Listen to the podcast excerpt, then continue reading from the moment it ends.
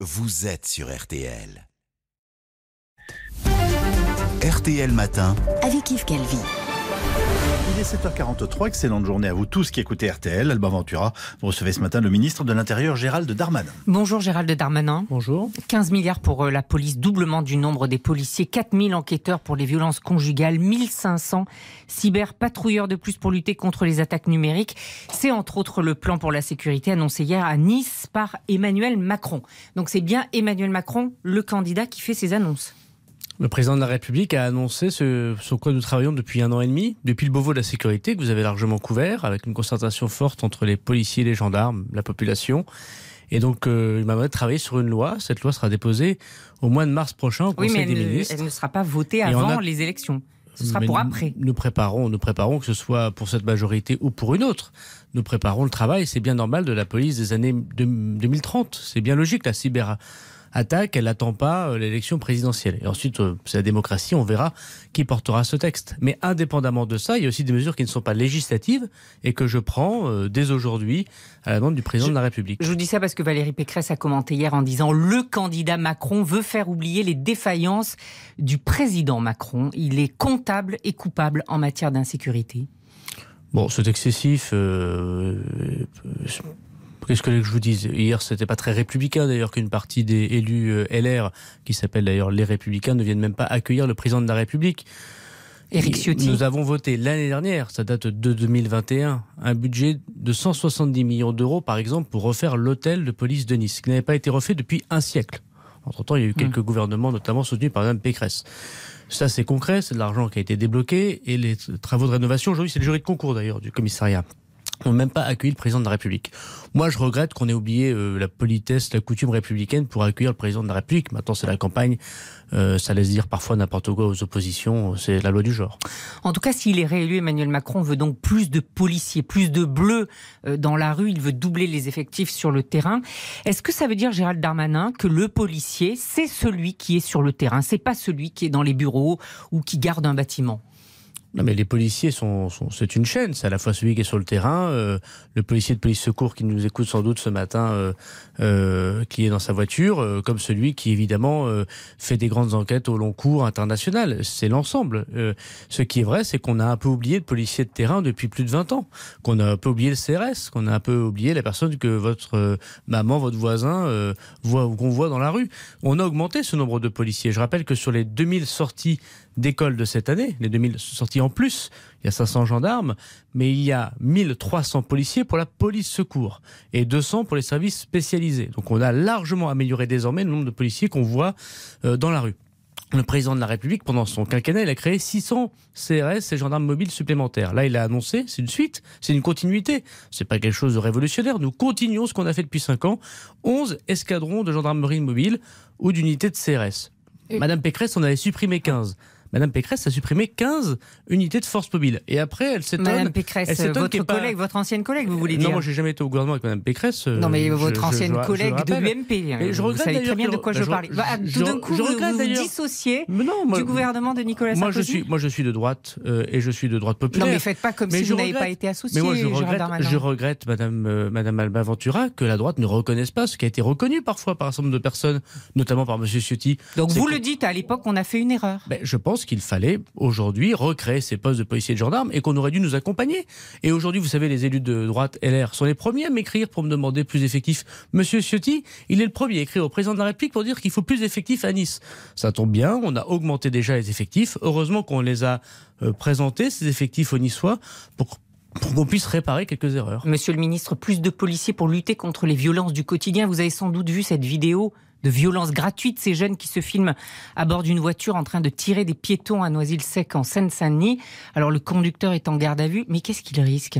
Bah pour l'instant, effectivement, en moins de 24 heures, je voudrais quand même le souligner, cette vidéo qui circule sur les réseaux sociaux par un service que nous avons créé qui s'appelle Pharos, a repéré la plaque d'immatriculation, a interpellé la personne, alors qu'objectivement ce n'était pas extrêmement visible, et cette personne aujourd'hui effectivement euh, est sous les mains de la justice. Il appartient à la justice de pouvoir euh, risquer, euh, de pouvoir pardon faire condamner cette personne qui a risqué la vie euh, d'autres personnes, bien évidemment. Mais je voudrais saluer l'incroyable travail des services de police qui en 24 heures, sur la base d'une vidéo sur Internet, arrive à interpeller l'auteur. Une question, parce qu'il y a une inquiétude de la part des, des grands patrons de la police judiciaire. Vous voulez départementaliser la police, mais face face à la grande criminalité, eux disent mais pourquoi le faire au niveau départemental alors qu'on a besoin de le faire au niveau national?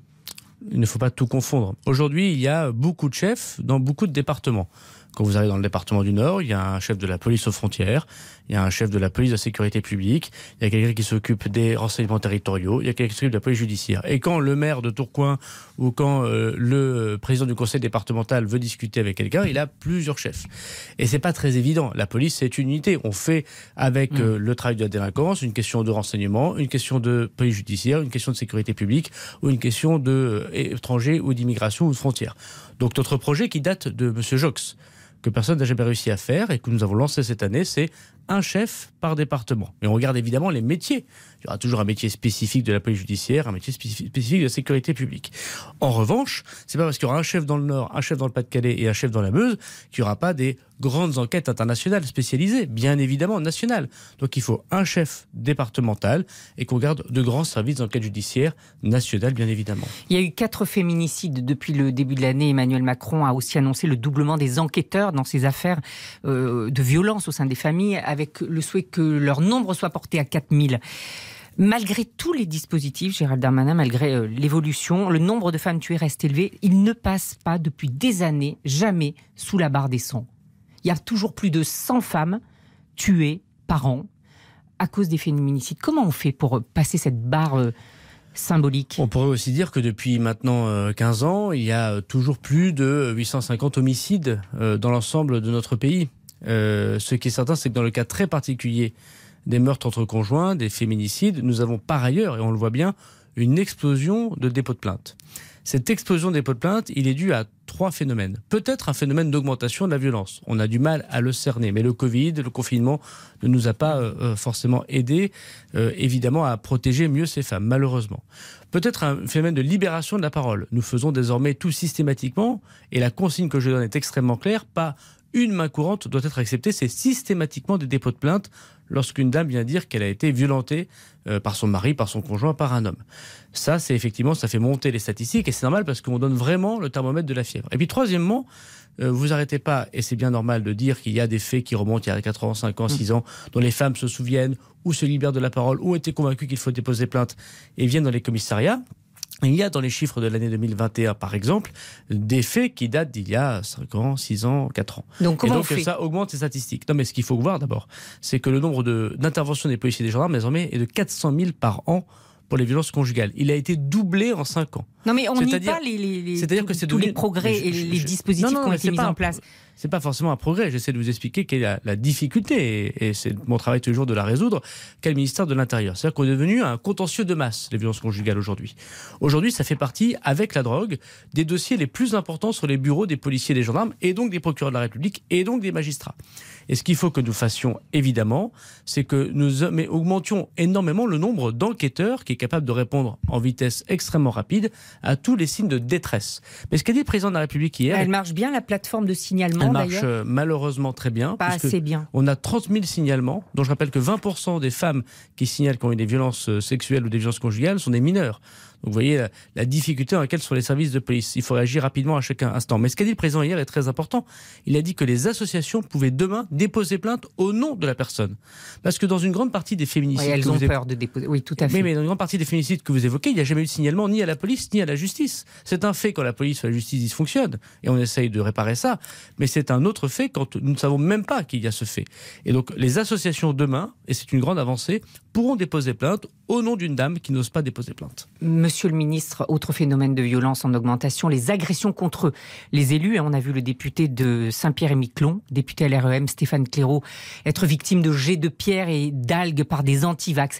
Il y a combien d'élus agressés à ce jour? On a aujourd'hui plus de 300 euh, dépôts de plaintes qui ont été faits par des élus nationaux ou des euh, élus qui euh, passent dans les médias, on pourrait appeler ça comme ça, parce qu'ils ont reçu des menaces de mort. Et puis il y a malheureusement, et chacun le sait, depuis euh, quelques années, une augmentation très forte des atteintes aux élus. La mort du maire de Signe le démontre. Mmh. Mais dans ce cadre particulier euh, des antivax, il y a énormément de dépôts de, de plaintes. Dans, dans les énormément de 300, il n'y a, pas que des antivax qui sont. Il n'y a pas a que des il- cas. Il n'y a pas que des cas anti-vax. Il y a des menaces euh, au nom de l'islam radical. Il y a des menaces euh, de tous les ordres. Mais on voit bien une augmentation exponentielle. D'ailleurs, le président de l'Assemblée nationale nous a invités ce soir avec le garde des Sceaux à venir lui parler de ce que nous faisons. Vous avez vu que j'ai pris des instructions et des protections. Le député de Saint-Pierre-et-Miquelon, évidemment, en ce moment est protégé, par exemple. Mais nous constatons euh, une augmentation extrêmement forte euh, des menaces et donc des violences contre les élus. On peut changer la règle des 500 signatures à trois mois de l'élection présidentielle. Vous savez que c'est compliqué pour Marine Le Pen, Jean-Luc Mélenchon et Éric Zemmour qui aimeraient rendre, aimeraient rendre anonyme euh, le nom des élus. Écoutez, je pense que les règles elles peuvent toujours changer, puisque la Constitution puis la loi de la République prévoit un certain nombre de dispositions. Vous pourriez le faire, là. Mais, mais attendez, moi, je, je- je- juste euh, depuis que j'ai l'âge de regarder la vie politique et depuis que je m'y intéresse, euh, c'est toujours un seul marronnier de l'été, mais plutôt, plutôt le marronnier de l'hiver. Même. Monsieur Asselineau, la dernière fois, qui a fait moins d'un pour cent, a eu ses, ses parrainages. Bon, Euh, y a Donc ça- c'est quoi? Vous, dites, vous C'est êtes en train de de- dire c'est l'esbrouf là? D'abord, c'est une loi de 2016 qui a prévu la publicité euh, des euh, parrainages. Bon, donc cette loi elle a été votée à la quasi-unanimité euh, à droite comme à gauche. Aujourd'hui, je vois des gens qui disent il faut modifier les choses. En 2016, il n'avait pas modifié. Bon. La deuxième des choses, je, je, je veux même rappeler, on fait confiance aux élus de la République. Tout le monde n'arrête pas de dire, moi j'ai été maire, il faut faire confiance aux maires de la République. Il y a 40 000 personnes qui peuvent donner leur signature. 500 signatures sur 40 000, c'est moins de 2%. Bon, je pense que c'est à la portée euh, de n'importe quel euh, candidat qui a de la conviction et qui organise un certain nombre. C'est à leur portée, c'est ce que pense, vous dites. Voilà. Ils Maintenant, se s'il faut- plaignent pour rien. Il y a des règles du jeu. On change pas les règles du jeu, me semble-t-il, à quelques jours euh, du match. Voilà. Donc euh, Vous dites un peu comme un Hidalgo, tant pis pour eux. non, je dis pas tant pis pour eux. Je dis qu'à chaque fois on nous dit qu'ils n'auront pas leur signature. C'est une façon de faire parler de soi, euh, sans doute, ou de montrer euh, parfois un peu de persécution. Euh, je pense que tous les maires de France, les conseillers départementaux, les conseillers régionaux sont capables de pouvoir répondre et donner leur parrainage à un candidat. Ça fait partie des règles de la République. Voilà. Et donc moi, je, je suis en général assez euh, assez volontaire pour respecter les règles de la République. Merci beaucoup Gérald Darmanin. L'intégralité de l'entretien est à retrouver sur le site